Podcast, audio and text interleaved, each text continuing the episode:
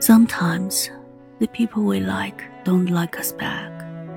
I mean, there's 7 billion people on the planet. There's at least one person that's gonna climb up on the moon for you, who'd go to the end of the earth with you.